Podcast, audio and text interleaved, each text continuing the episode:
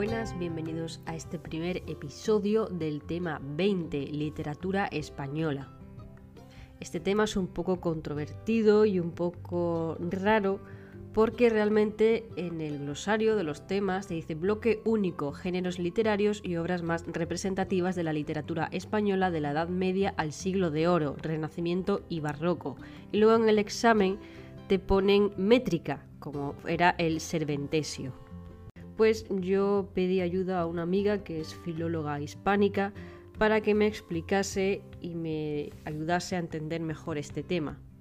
Obviamente cuando le pregunté sobre la pregunta del serventesio, ella dijo que ni ella misma sabía o no estaba muy segura del todo de qué era el serventesio, sobre qué tipo de rima era. O sea, imaginaos el nivel Así que como mi amiga eh, me ayudó a estudiar este tema, pues fue obviamente de la época más antigua a lo que es lo más moderno, ya la época barroca.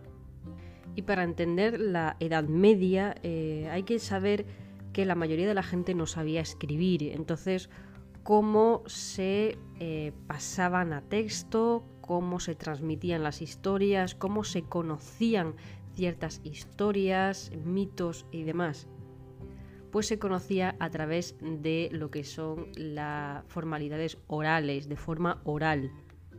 ¿Y cómo se te quedaba grabada una historia? Pues obviamente con una rima. Si una historia tiene rima es más fácil que te quedes y recuerdes la historia. De aquí que nazca la lírica popular. Obviamente, como se trata del pueblo, va a haber clases de lírica, una lírica más culta y una lírica no culta. De líricas populares, por ejemplo, las no cultas son los villancicos, que incluso hoy en día podemos hablar de villancicos, aunque eran en otro, de, otro, de otra forma. Los villancicos eran los cantares de pueblo entre un hombre y una mujer. Eran historias entre un hombre y una mujer. Y no se escriben hasta el siglo XII. Estos villancicos, en ese momento, quienes los cantaban eran los trovadores y lo hacían en versos octosílabos con el tipo de verso que era la redondilla y la ausencia de adjetivos. Eran cuatro versos octosílabos, cuatro versos con rima consonante.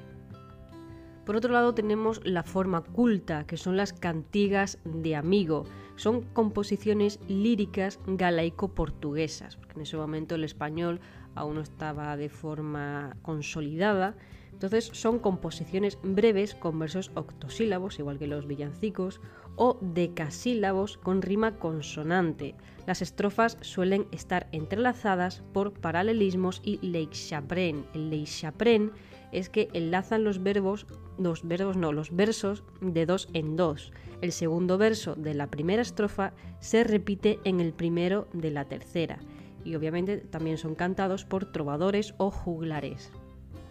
El tema de las cantigas de amigo van a ser el amor cortés. El amor cortés va a ser el tema principal, que no solamente de cantigas de amigo, sino muchísimas más composiciones. También van a ser escritas ya en el siglo XII y el siglo XIV. Estas fechas son bastante tardías para lo que es una consolidación de la escritura, pero ¿cuáles fueron los primeros textos escritos en el castellano? Bueno, pues hay que tener en cuenta que cuando empieza la Edad Media, a partir de la caída de Roma en el 476 después de Cristo, eh, España eh, le vienen mucha gente entre visigodos, musulmanes, ahora reconquista, ahora no, ahora se vuelve otra vez musulmán, otra vez cristiano, pues hay mucha mezcla. Pero si hay que hablar de primeros registros del castellano primitivo, son las glosas las glosas emilianenses y las glosas silenses por parte de los monjes o personas eclesiásticas dentro de lo que eran los centros religiosos, que ahora mismo se me acaba de olvidar el nombre, de los monasterios. Entonces, las glosas emilianenses vienen de San Millán de la Cogolla, La Rioja, de cuando ya se estaba eh, empezando a reconquistar la península ibérica, bueno, pues en los monasterios los monjes lo que empiezan es a transcribir los textos del latín a otros libros, una forma de conservarlos. ¿Qué ocurría? Que en esas transcripciones los propios monjes lo que hacían era hacer anotaciones en el marco, en el, eh, en el lado del texto, y esos fueron los primeros registros del castellano. Esas anotaciones manuscritas eran las glosas emilianenses respecto a las de San Millán de la Cogolla en La Rioja. Luego tenemos las glosas silenses, que eran comentarios en lengua romance peninsular del monasterio de Santo Domingo de Silos en Burgos. De ahí que vengan glosas emilianenses de San Millán de la Cogolla y glosas silenses del monasterio de Santo Domingo de Silos en Burgos. Esto se dio en el siglo IX y en el siglo X. En el siglo X, Alfonso X el Sabio fue quien consolida el castellano como lengua de cultura. Y en el siglo XII se formaliza, se constituye la Escuela de Traductores de Toledo, constituida por Raimundo de Sauvetat. Entonces aquí, a partir de estos siglos, ya formalmente se empiezan a escribir y se empieza a, traducir todo en una especie de idioma castellano primitivo. Se empiezan a escribir los villancicos y las cantigas de amigos que aún así se siguen, eh, siguen pasando de forma oral. Y todo esto es en la parte cristiana, la parte de los monasterios, cuando se está reconquistando la península. Pero ¿qué ocurre? Que también tenemos los registros árabes, musulmanes, de cuando estuvieron en la península. Aquí vienen las jarchas, y estas jarchas son los primeros testimonios escritos del siglo XI, del siglo XIV, mezcla de árabe y mozárabe o árabe andalusí, y son breves composiciones líricas que cerraban los poemas muasajas. Los poemas eran los muasajas y las jarchas eran pequeñas composiciones de carácter amoroso, un amor o un amigo que se ha ido donde la donde se ve desde la perspectiva femenina. Estas jarchas son de dos a cuatro versos. Básicamente es como un final de poema, un final eh, de un final tal cual, un final, se escribe un poema y se hace como una pequeña escritura al final y estas son las jarchas respecto a las muashajas. Respecto a escritos o libros formalmente, bueno, pues Alfonso X el Sabio, al consolidar el castellano como lengua de cultura, se vino arriba y escribió varios eh, libros, como por ejemplo Las Siete Partidas, Crónica General, Grande y General Historia, Primera Historia Universal, libros del saber de astronomía, lapidario, libros de ajedrez, dados y tablas, y las cantigas de Santa María. Estas las escribió en galaico portugués. Toda esta lírica popular fue evolucionando y desarrollándose al final en dos tipos de lírica y combinándose, bueno, creándose dos tipos de escuelas, entre comillas, una culta y otra no culta. Entonces, en la Edad Media tenemos el grupo del Mester de Juglaría, cantado por los juglares, hacia el pueblo, una, lírica no culta. Es una escuela poética de versos largos y asonante. Es de carácter popular, compuesta por los juglares que cantaban o recintaban poemas épicos, gestas de los héroes de la Reconquista, etc. A partir de este mester de juglaría nacen los diferentes géneros épicos o narrativos, como las epopeyas, los cantares de gesta, los cuentos, las novelas, pero como lo cantaban juglares, era de forma oral, lo que cantaban sobre todo eran los cantares de gesta. Los cantares de gesta tuvieron su apogeo en el siglo XI y el siglo XII, los cantares de gesta son epopeyas largas, hechas en tiradas. Las epopeyas son largos poemas en verso que cuentan hechos protagonizados por la clase noble a través de los mitos y leyendas de un pueblo. Las epopeyas normalmente están escritas. Así que quien se encarga de transmitir estas epopeyas son los juglares a través de estos cantares de gesta, a través de este cantar y para que la gente se vaya quedando con esa historia, pues lo hace rimando y en tiradas. Las tiradas normalmente son de 16 versos, 16 rimas, y los cantares de gesta obviamente más conocidos son el cantar de mocedades o el cantar de Roncesvalles, y ya el culmen fue el cantar del Mío Cid. Aparte que fue la primera obra escrita en castellano medieval en romance, este cantar de Miocid se conserva una parte, no del todo, y fue en el siglo XIII, en el 1200, cuyo personaje principal es Rodrigo Díaz de Vivar, el Cid campeador. El cantar del Miocid se divide en tres partes, el cantar del destierro, el cantar de las bodas y el cantar de la afrenta de Corpes. En total hay unos 3.700 versos.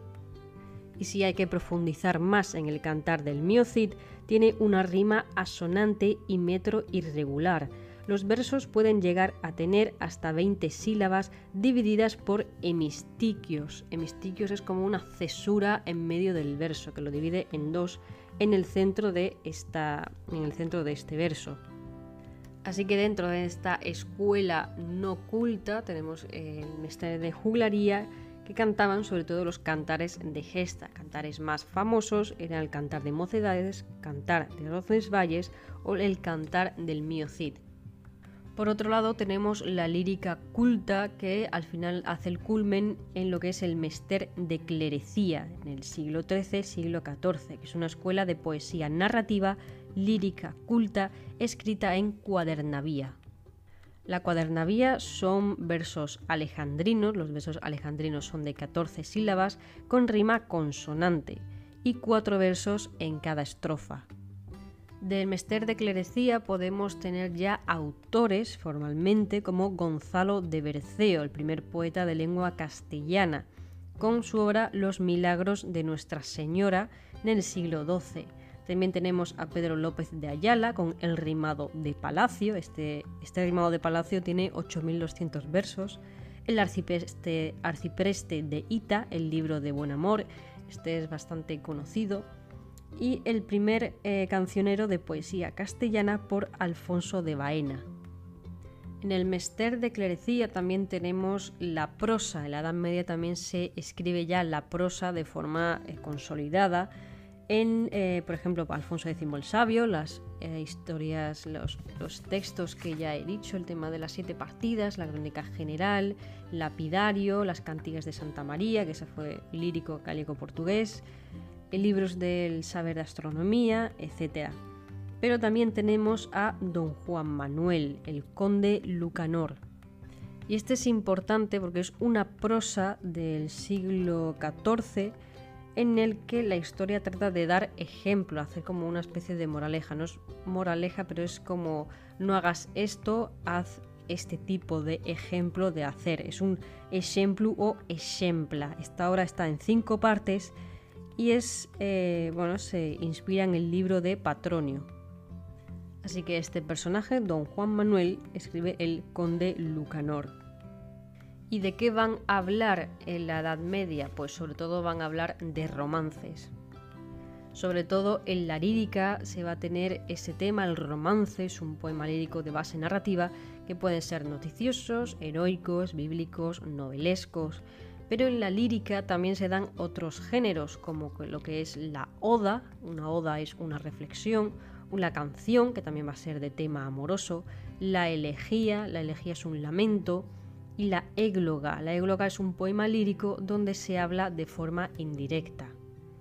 En los géneros épicos o narrativos, como Alfonso X el Sabio, o el libro, no, el libro de Buen Amor, no sé si era lírica, pero lo que era la prosa, eh, pues aparte de las cantares de gesta, que era de forma oral, las epopeyas que estaban escritas, tenemos los cuentos o las novelas, como Don Juan Manuel, el conde Lucanor, en el siglo XV, al final de la Edad Media, el tema de la literatura se desarrolla aún más. Y hay una gran influencia, sobre todo por parte de Italia, en la literatura española de ese momento. Es lo que se conoce como poesía provenzal.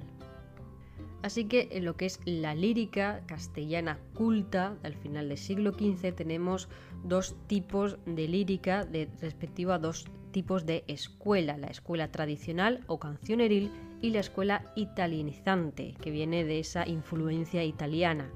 Escuela tradicional o cancioneril que va sobre todo de las quejas amorosas y no hace retrato físico de la dama, se refiere a una mujer pues como una forma muy abstracta. Son canciones, eh, cuatro versos octosílabos, rima consonante de acento agudo. Y por otro lado tenemos la escuela italianizante que va sobre el amor cortés inspirado por Dante y Petrarca. Aquí, como es un amor cortés, detalla a la mujer. La prosa en las novelas tenemos las novelas sentimentales con los tópicos los temas de la poesía cancioneril, los héroes trágicos, el cárcel de amor, por ejemplo, de Diego San Pedro, o novelas de caballerías como Amadís de Gaula. Y en la popular tenemos los romanceros. Los romanceros son romances, composiciones épico-líricas que vienen de los cantares de gesta. Los romanceros se dividen entre los romanceros viejos, que son poemas anónimos ya que vienen de estos cantares de gesta, y los romanceros nuevos, que son autores cultos. De autores de esta, esta, etapa del final de la Edad Media, siglo XV, pues tenemos a Alonso Martínez de Toledo, con su obra Reprobación del amor mundano.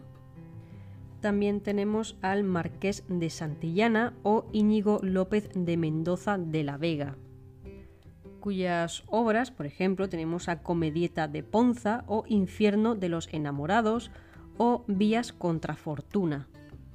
El Marqués de Santillana, por ejemplo, viene de la escuela italianizante, ya que hace 42 sonetos fechos al itálico modo, aparte que implanta las serranillas. Serranillas al itálico modo. Estas serranillas, por si preguntan, tienen rima AB, AB minúscula, todo minúscula, AB, AB minúscula. Se compone de seis estrofas, una de ellas es la cabeza, dividida en versos de seis sílabas con rima consonante y encadenadas AB, AB minúscula. Hay que tener en cuenta que esta serranilla es muy cortita, son solamente seis sílabas. Otro de los autores es Juan de Mena, con unas de sus obras que son Laberinto de Fortuna o Las 300. las 300 tiene unas 297 coplas. Las coplas son estrofas de cuatro versos con rima asonante. Solamente rima una vez, solamente tiene una rima el primer verso no tiene rima, el segundo sí tiene rima, el tercero no tiene rima y el cuarto rima con el segundo. Luego otro autor es Jorge Manrique. Jorge Manrique hay que sabérselo sí o sí. Jorge Manrique conocido por las coplas a la muerte de su padre. Hay como unos, unas 40 estrofas divididas en tres partes. Coplas a la muerte de su padre, se publicó, por así decirlo, en 1480-1490. Es el más famoso de la poesía cancioneril y se eh, caracteriza porque hace uso de la copla de pie quebrado o sextillas manriqueñas. La copla de pie quebrado es una estrofa de seis versos y cada rima es ABC, ABC, todo minúscula. Entonces, la primera rima es 8A minúscula, 8B minúscula, 4C minúscula, 8A minúscula, 8B minúscula, 4C minúscula. Es decir, el primer verso y el segundo verso tienen 8 sílabas, mientras que el tercer verso tiene 4 sílabas y se vuelve a repetir. Primer verso 8 sílabas, segundo verso 8 sílabas y el tercer verso 4 sílabas. Y esos 6 versos en total es una estrofa, con rima A, B, C minúscula. Básicamente combina octosílabos y tetrasílabos. Eh, básicamente las coplas a la muerte de su padre habla de estas figuras retóricas como el tempus fugit, el tiempo huye, el homo viatur, el ubisunt, el donde están, los tres tipos de vida, la terrenal, la fama y la eterna, y en general, Las coplas a la muerte de su padre es una de las obras que hay que estudiarse y sabérselas. Jorge Manrique, Coplas a la muerte de su padre. Y por último tenemos La Celestina. La Celestina que en teoría se le atribuye a Fernando de Rojas. La Celestina está hecha en prosa y se dice que está hecha para ser teatro, para que sea un acto teatral. La Celestina está dividida en 16 actos, aunque se dice que hay 21 actos. Y en esto no hay que hacerme mucho caso porque realmente hubo dos ediciones. La primera se llamó Comedia de Calisto y Melibea, en la que había 16 actos, y la segunda versión se llama Tragicomedia de Calisto y Melibea y esta sí tiene 21 actos. La primera versión, la Comedia de Calisto y Melibea, es de 1499 y la segunda versión se habla de 1502, 1507, dependiendo. Y ya entramos en lo que es el Renacimiento. En el Renacimiento ya se puede, sí se pueden diferenciar mejores todas las partes de teatro, poesía, prosa y demás. De forma general, en el teatro tenemos a Juan de la Encina, Bartolomé Torres Navarro. En la poesía se divide en dos escuelas, en la escuela salmantina, donde está Fray Luis de León, y la poesía sevillana, como Fernando de Herrera. También entra dentro de la poesía Garcilaso, Castillejo, Boscán.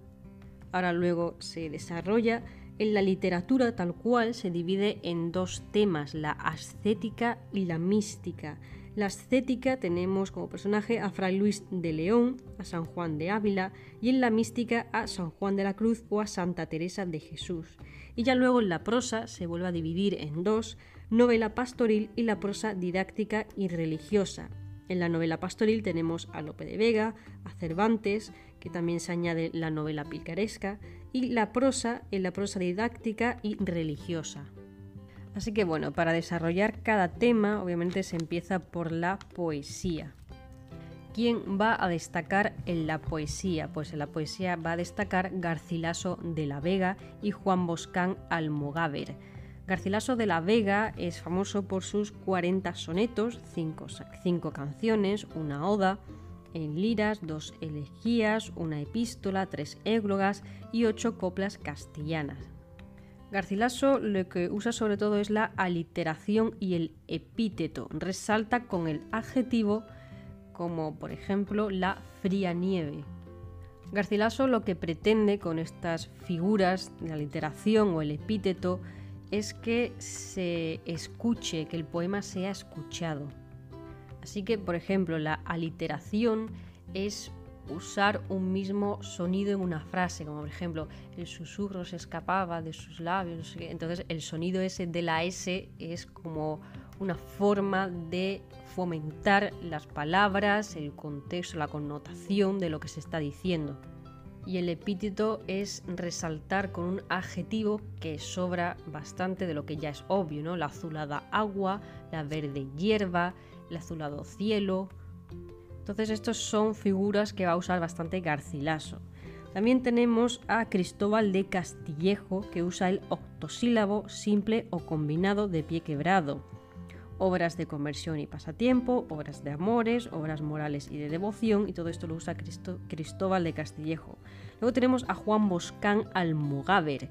Este hombre introdujo la métrica del endecasílabo, 11 sílabas, y las estrofas como terceto y soneto y el petrarquismo.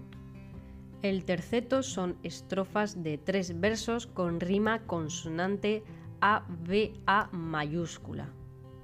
Es mayúscula porque tiene más de ocho sílabas. Y el soneto, que el soneto viene de esta escuela italinizante, el soneto es un poema estrófico de 14 besos en decasílabos, rima consonante, compuesto por dos cuartetos. Estos cuartetos son A, B, B, A mayúscula, A, B, B, A mayúscula. Y luego dos tercetos, C, D, C mayúscula, D, C, D mayúscula. Los sonetos también los usa bastante Garcilaso de la Vega. No hay que aprenderse eh, la estructura del soneto porque básicamente mete dos cuartetos y dos tercetos, es decir, mete cuatro versos, cuatro versos, tres versos y tres versos. Una de las obras de Juan Boscán es Ero y Leandro, que va sobre tema mitológico. Otros autores son Fernando de Herrera, del petrarquismo, que usa hiatos, anéresis y dialefas. Una de sus obras es Elogio de la vida y la muerte de Tomás Moro. Usa sobre todo poesía amorosa. Fernando de Herrera lo que hace es jugar con los hiatos y los dictongos. Entonces separa los dictongos y al separar los dictongos lo que se forma es una dialefa. La dialefa es una separación de dictongo.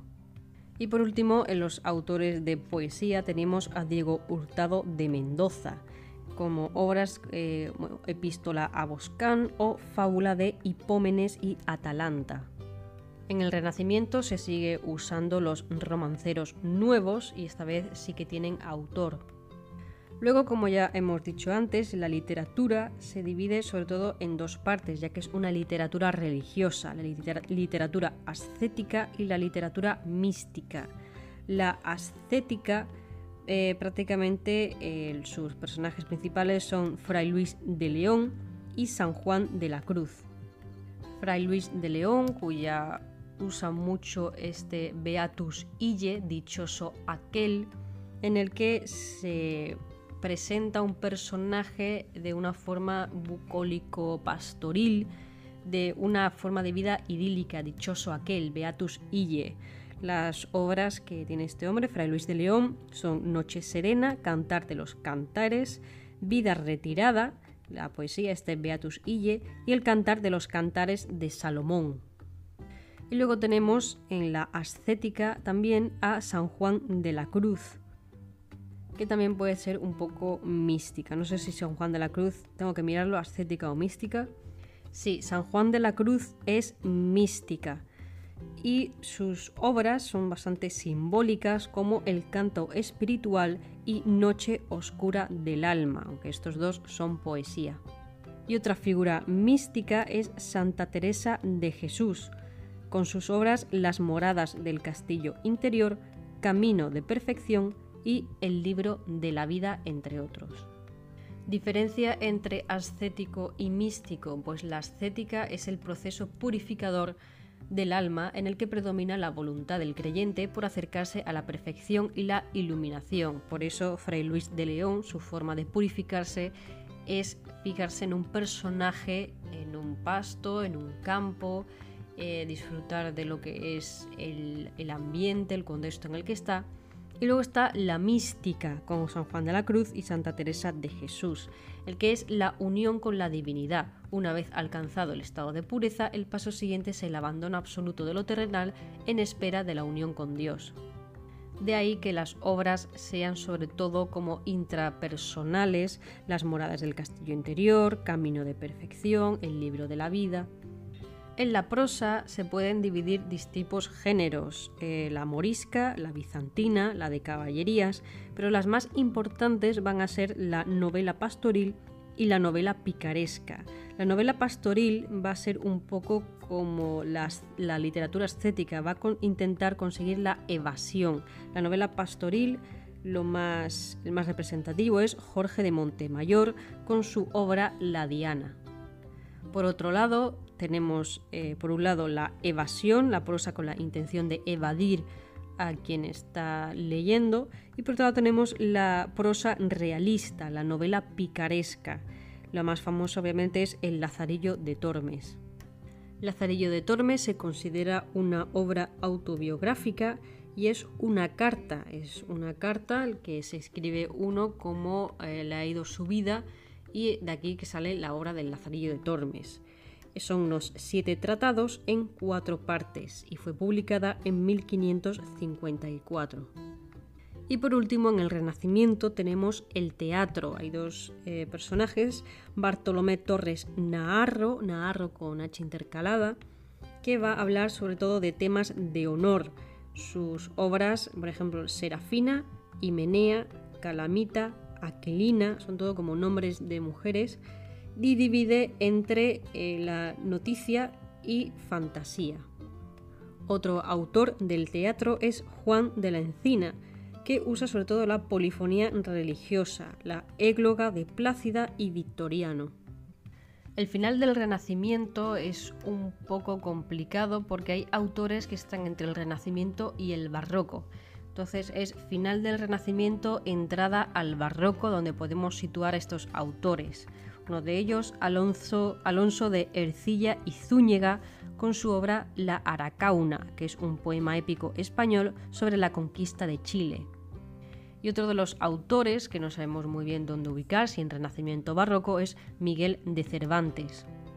Miguel de Cervantes Saavedra, aparte de El Quijote y las aventuras de Don Quijote, de Don Quijote y Sancho Panza, pues eh, tiene obras narrativas, otras obras narrativas como La Galatea, que es una obra pastoril de seis libros, los trabajos de Persiles y Sigismunda, que es una novela bizantina, y luego las novelas ejemplares, que son unas doce, La gitanilla, El amante liberal, Rinconente y Cortadillo, La española inglesa, El licenciado Vidriera, La fuerza de la sangre, El celoso extremeño, La ilustre fregona, las dos doncellas, la señora Cornelia, el casamiento engañoso, el coloquio de los perros.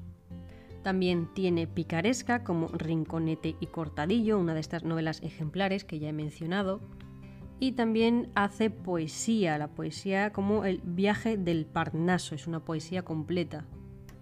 De teatro tiene El Gallardo Español, La Gran Sultana, El Cerco de Numancia y lo que más importante fue de, Cervantes en vida fue el teatro cervantino, la importancia de sus entremeses.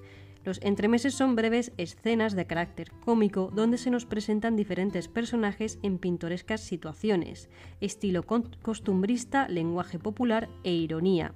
Los temas que usan estos entremeses son el amor y el matrimonio, el adulterio, el deterioro de la vida urbana, el tema rural, el cristiano viejo, etc. Los más conocidos son el retablo de las Morenillas, Meranillas, la cueva de Salamanca. Perdón, era el retablo de las Maravillas. De Don Quijote de la Mancha, pues hay dos partes. La primera parte es del 1605, con 52 capítulos, y la segunda parte es del 1615, 10 años después, de 74 capítulos. Así que quien estuviese enganchado a Don Quijote de la Mancha en el año 1605 tendría que esperar 10 años para una segunda parte. De Don Quijote de la Mancha hay que tener en cuenta que es sobre todo una, una prosa satírica, una prosa irónica, donde pone la figura de un hombre que está un poquito ido y se piensa que es un caballero. El personaje es Alonso Quijano, y básicamente se divide esta obra en las tres salidas. La primera salida la hace solo, la hace solo el protagonista, Alonso Quijano va solo, y en las demás salidas va acompañado de Sancho Panza. Otro de los autores de final del Renacimiento y entrada al Barroco es San Ignacio de Loyola. Una de sus obras es Los ejercicios espirituales de 1548. Y otro de los autores es Lope de Rueda, El paso de las aceitunas la época barroca, a partir de 1580 en adelante, tenemos sobre todo a muchísimos autores y dos ramas fundamentales, que esto lo preguntaron en el examen, que era el culteranismo y el conceptismo hay que diferenciar muy bien el culteranismo y los autores que lo usan, lo representan, y el conceptismo y sus autores. El culteranismo usa sobre todo términos cultos y sobrecargados, es muy exagerado. El, el culteranismo son exageración de figuras retóricas y latinismos. La forma predomina sobre el contenido. Y los autores más conocidos es Góngora, Góngora es conocido por su poesía. Luis de Góngora es culterano, del culteranismo, porque carga de neologismos y complicadas metáforas. También hay que tener en cuenta que escribió el romancero nuevo de Góngora. Una de sus obras es Soledades, que está inacabada, y Fábula de Polifemo y Galatea, donde hace una estructura latinizante con hiperbatón. El hiperbatón, que no hay que confundirlo con la hipérbole, el hiperbatón es la inversión sintáctica en la que se altera el orden habitual de la frase. Yoda de Star Wars habla con hiperbatón. Eh, usa el hiperbatón porque cambia la estructura de la sintaxis y pone el yo al final, los verbos al final, usa un adjetivo por delante, por detrás. Se entiende, pero las palabras están puestas de distinta forma. Y luego la hipérbole. La hipérbole es la exageración retórica y expresiva que normalmente deforma la realidad para ensalzarla o para degradarla. Un hipérbole podría ser hacia un calor que me moría. Así que bueno, hay que tener, hay que tener en cuenta a Góngora como culteranismo. Luego tenemos el conceptismo. ¿El conceptismo qué es? Es decir mucho en poco. Es el ingenio, empleo de ironías, dobles sentidos, en pocas palabras mucho contenido y sobre todo busca asombrar. ¿Quién representa mejor el conceptismo? Pues Quevedo, Francisco de Quevedo. Y Quevedo hace tanto poesía como prosa. En la poesía tenemos el Parnaso español y en prosa tenemos La vida de El Buscón, que es una novela picaresca, y Sueños y Discursos. Quevedo también hace novelas moriscas, caballerescas y bizantinas. Hay una frase que se usa a veces en internet, lo bueno si breve, dos veces bueno. Ya lo dijo Quevedo, lo bueno si breve, dos veces buenos. Esto lo escribí yo en un examen de lengua de bachillerato y me aprobaron. Y para tener un poquito de salseo, pues el Góngora y Quevedo estaban muy, muy enfrentados, no se podían ver, y es gracioso leer sus textos y sus obras porque se meten pullas el uno al otro. Así que hay un gran enfrentamiento entre el culteranismo y el conceptismo, entre Góngora y Quevedo. En la poesía, aparte de Góngora y Quevedo, también está Lope de Vega, conocido por sus sonetos, rimas sacras, la dragontea o la dorotea. En prosa tenemos, aparte de a Quevedo, tenemos a Luis Vélez de Guevara con sus obras El príncipe viñador, El diablo cojuelo, El amor y celos de Vicaino y El verdugo de Málaga. Así como al autor Baltasar Gracián con su obra El criticón. Lo más importante del barroco, aparte de esta enfrenta entre Góngora y Quevedo, va a ser el teatro, quien va a revolucionar el teatro va a ser Lope de Vega, que aparte de hacer poesía, pues eh, obviamente sus obras más famosas son las teatrales. Y sus obras van a ser de varios géneros, ya que hay varias, entre ellas las de poesía épica, la Dragontea con su personaje Francis Drake, El Isidro sobre la vida del santo madrileño, la hermosura de Angélica, mezcla de episodios históricos y amorosos, La Jerusalén conquistada de Ricardo Corazón de León, La corona trágica, prisión y muerte de María Estuardo, La gatomaquia, que va sobre tres gatos, Marro, Marrocraquiz, Misifuz y Zapaquilda. El caballero de Olmedo, que es una tragicomedia, y luego las comedias de ambientación histórica como Peribáñez, Fuente Ovejuna, el comendador de Ocaña, El mejor alcalde, el rey. Y por último, las importantes, que son las comedias de enredo amoroso, El perro del hortelano, La dama boba, Servir señor discreto y El acero de Madrid. A Lope de Vega se le atribuye la frase el arte nuevo de hacer comedia ya que empieza con este tema de la comedia del amor enrevesado, el enredo amoroso, la comedia nueva que se caracteriza por tres actos en vez de cinco, ruptura de unidades de lugar, tiempo y acción, se hace un teatro de acción y hay mucha comedia, mucha crítica y mucho colectivo. Otro gran autor del teatro es Tirso de Molina, quien se le atribuye la creación de la comedia nueva o comedia española. Aquí también eh, se, desarrolla la comedia de enredo. Sus obras son El vergonzoso en Palacio, Los amantes de Teruel, El burlador de Sevilla, que es el mito de Don Juan, y Don Gil de las Calzas Verdes, entre otras obras. Así que cuidado porque las obras que pueden sonar, Los amantes de Teruel o El burlador de Sevilla, son de Tirso de Molina más autores como Guillén de Castro y su obra Las mocedades del Cid, otro autor, Juan Riz de Alarcón, con obras como La verdad sospechosa o La crueldad por el honor, Juan de Timoneda, con su obra La Turiana, que influye a Lope de Rueda, y Pedro Calderón de la Barca, con su obra La vida es sueño, es una de las más famosas, Los sueños sueños son y el alcalde de Zalamea, Pedro Calderón de la Barca, La vida sueño y el alcalde de Zalamea. Otros autores son Juan de la Encina, Gil Vicente, Torres Naharro, Lope de Rueda, etc. Y en general todo esto es literatura, lo que deberían de preguntar, Pero sorpresa, no solamente preguntan eso, sino también la métrica, lo que he ido metiendo un poquito a poco mientras hablaba de algunos autores. Así que voy a meter, voy a hablar un poco sobre los tópicos literarios. Los tópicos literarios son los temas literarios, sobre todo en la Edad Media, que son eh, sobre todo frases en latín, el ubisunt, el beatus ille, carpe diem.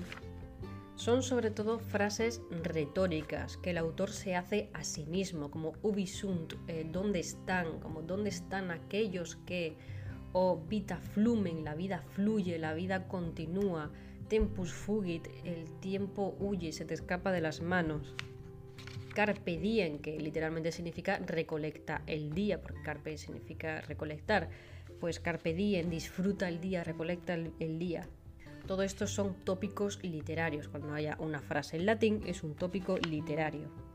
Luego tenemos las figuras literarias o los tropos que son formas de darle juego a la literatura, sobre todo en poesía, como ya hemos dicho, Garcilaso de la Vega, que usa la aliteración y los epítetos, pues hay que conocer un poco qué figuras literarias o retóricas hay.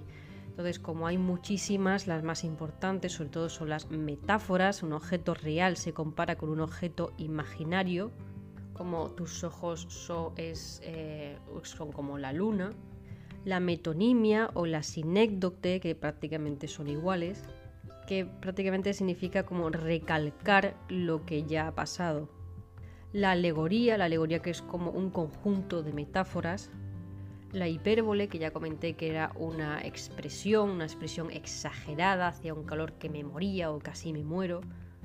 La ironía o la, la satírica. El sarcasmo, el sarcasmo es una ironía pero con intención de hacer daño. La literación, como ya he dicho, es una, son las palabras que hacen sonidos. El susurro se escapaba, entonces es el sonido de la S, pues es lo que hace la literación. También sirve con otras palabras como con la R, recalcar la R, las, Rs, las S, las T, las Ls. La antítesis, que es básicamente enfrentar dos ideas como dulce amargura, o el frío fuego, el oxímoron, que se puede hacer un ejemplo como ir a ningún sitio o un silencio ensordecedor, el epíteto, que son adjetivos que no son necesarios, el rojo fuego, el caliente sol, el azul cielo, el pleonasmo, el pleonasmo salió en selectividad este año en literatura, y el pleonasmo es una redundancia, es un como cállate la boca, o lo vi con mis propios ojos. El ejemplo de selectividad fue la frase enciende el cigarro apagado. Entonces las opciones eran retruécano, hipálague, oxímoron y pleonasmo. Entonces, enciende el cigarro apagado ¿Puede ser un retruécano? Pues no, porque un retruécano o conmutación es una figura retórica que consiste en repetir una frase en sentido inverso. Se debe trabajar para vivir, no vivir para trabajar. Como en el ejemplo de la página de retóricas.com. Otro ejemplo de retruécano, cuando pitas flautas, cuando flautas pitas. Entonces, enciende el cigarro apagado, pues no puede ser un retruécano. Otra de las opciones era hipálague. Hipálague referido a la frase de enciende el cigarro apagado. Pues tampoco puede ser. Ya que el hipálague es meterle un adjetivo a un sustantivo que no tiene nada que ver. Por ejemplo, un ejemplo cuando pones hipálague en internet es el público rebosaba en las ruidosas gradas. Realmente las gradas no son ruidosas, se tiene que referir al público. Otra puede ser su barba soplando al viento. La barba no puede soplar, tiene que ser el viento. Otro de Pablo Neruda, por ejemplo, la noche está estrellada, la noche está estrellada, la noche no puede estar estrellada, tiene que ser el cielo. Y bueno, pues eso es la hipálare. Otra de la opción de enciende el cigarro apagado era el oxímoron, que aquí fue donde mucha gente se confundió en selectividad, oxímoron con pleonasmo, enciende el cigarro apagado. El oxímoron es una figura retórica, como ya he dicho, de pensamiento que consiste en complementar una palabra con otra que tiene un significado contradictorio u opuesto. Por ejemplo, el pico de la curva en el COVID. Pues obviamente una curva es redonda, no puede haber un pico. Bueno, pues eso es un oxímoron, el pico de la curva. Llenos de vacíos, viaje a ninguna parte, etcétera. Entonces el oxímoron sí que podría ser lo de enciende el cigarro apagado, pero aún así el pleonasmo es mejor, ya que el pleonasmo lo que hace es una redundancia. Es como insiste en que enciendas el cigarro apagado. Obviamente el cigarro está apagado, lo tienes que encender. Así que de la frase de selectividad de enciende el cigarro apagado, pues el pleonasmo era la opción correcta. Otras figuras literarias de retórica puede ser la anáfora, que hace ilusión a un nombre que viene antes en el discurso. Un ejemplo es María no se rinde, ella es una luchadora. Normalmente se usan pronombres para sustituir. La anáfora tiene su contraposición que es la catáfora, que se usa primero el pronombre y luego el nombre de la persona. El polisíndeton y luego está en la síndeton. El polisíndeton es usar muchos nexos. Y había eh, croquetas y jamón y patatas y no sé cuánto y no sé cuánto. Es usar muchos nexos. Y el asíndeton es todo lo contrario, es solamente poner comas, no poner ni un i o un o, sino simplemente poner comas. Croquetas, patatas, jamón, no sé cuánto, no sé cuánto. realmente de figuras literarias no puedo decir mucho más porque es que hay muchísimas y ya lo único que queda pues es la métrica, que la métrica pues lo más importante son los sonetos, el serventesio, que ya preguntaron el año pasado. Pero para entenderlo supongo que hay que ir por número de versos y el número de sílabas, ya que dependiendo de si hay un número de sílabas o no, la métrica se puede poner en minúscula o en mayúscula. Si un verso rima con otro, eh, se hace una rima, se escribe con la letra A. Si un verso distinto rima con ese otro verso distinto, con esa misma rima, se escribe B. Y así hasta recoger todos los tipos de rimas. Por eso, si un primer verso rima con el tercer verso, la rima es A un guion porque el segundo verso no tiene rima, el tercer verso tiene otra A. Y eso pienso que es mejor buscarlo en otro vídeo de YouTube, que siempre hay alguien que lo explica súper bien. Pero bueno, dependiendo del número de sílabas, la cuadernavía o los eh, alejandrinos, que tienen 14 sílabas, por el número de versos, eh, si hay dos versos, una línea y otra línea, es un pareado. Los pareados pueden ser de arte menor o de arte mayor. Los de arte menor menos de 8 sílabas para abajo y arte mayor de 9 sílabas para arriba. Y obviamente solamente hay un verso, por lo que se escribe solamente una letra. Pero ¿qué ocurre? Que como hay dos versos, pues se escribe A y A. Luego con versos de eh, tres, versos, uno debajo de otro, está el terceto y la soleá. El terceto, que ya hablé, es una estrofa de tres versos con rima consonante A, B, A. Y es de arte mayor, tiene más de ocho sílabas. Luego la soleá, estrofa de tres octosílabos, rima asonante. Es de arte menor, aquí viene lo complicado, porque por ejemplo, los de cuatro, versos hay muchísimos. La cuarteta, por ejemplo, estrofa de cuatro versos, rima consonante, pero que es, es de arte menor, es AB, AB minúscula.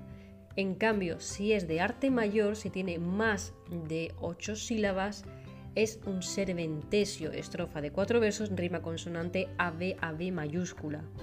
No hay que confundir la cuarteta con el cuarteto. La cuarteta es una estrofa de cuatro versos, rima consonante AB, AB minúscula, arte menor, menos de ocho sílabas. Y el cuarteto es la estrofa de cuatro versos, rima consonante de arte mayor, A, A. Luego tenemos la copla, que ya lo mencioné, la redondilla, estrofa de cuatro versos, rima consonante A, A, como es eh, arte menor, se escribe en minúscula y la cuadernavía que ya hablé, estrofa de cuatro versos, arte mayor, alejandrinos, los alejandrinos son 14 sílabas, y rima consonante, en la que todos los versos tienen la misma rima. Por tanto se escribe A, A, A, A y todos son A mayúscula. Lo que recomiendo del tema de la métrica es ir buscando a partir de los números de versos. A partir del número de versos, de dos versos a 14 versos, que es lo que tiene un soneto, y no sé si hay poemas que pueden tener más, quizás poemas libres, poemas contemporáneos, aunque seguramente no entren dentro de la literatura del siglo de oro. Y bueno, poco más. Lo importante son las coplas, los sonetos, diferenciar cuarteta de cuarteto, las serranillas, el serventesio, porque quizás preguntan otra vez el serventesio, a mí ya se me ha quedado grabado a fuego. Eh, la lírica en general, todas las, las lira, por ejemplo, la lírica de lira, eh, quintillas, etcétera. Eso hay que buscarlo y no sé si aprenderlo porque si me preguntaron el serventesio el año pasado, yo ya me espero de todo.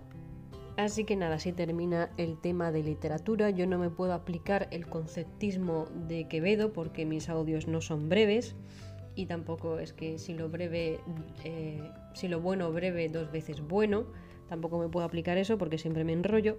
Así que yo soy más de Góngora, por desgracia.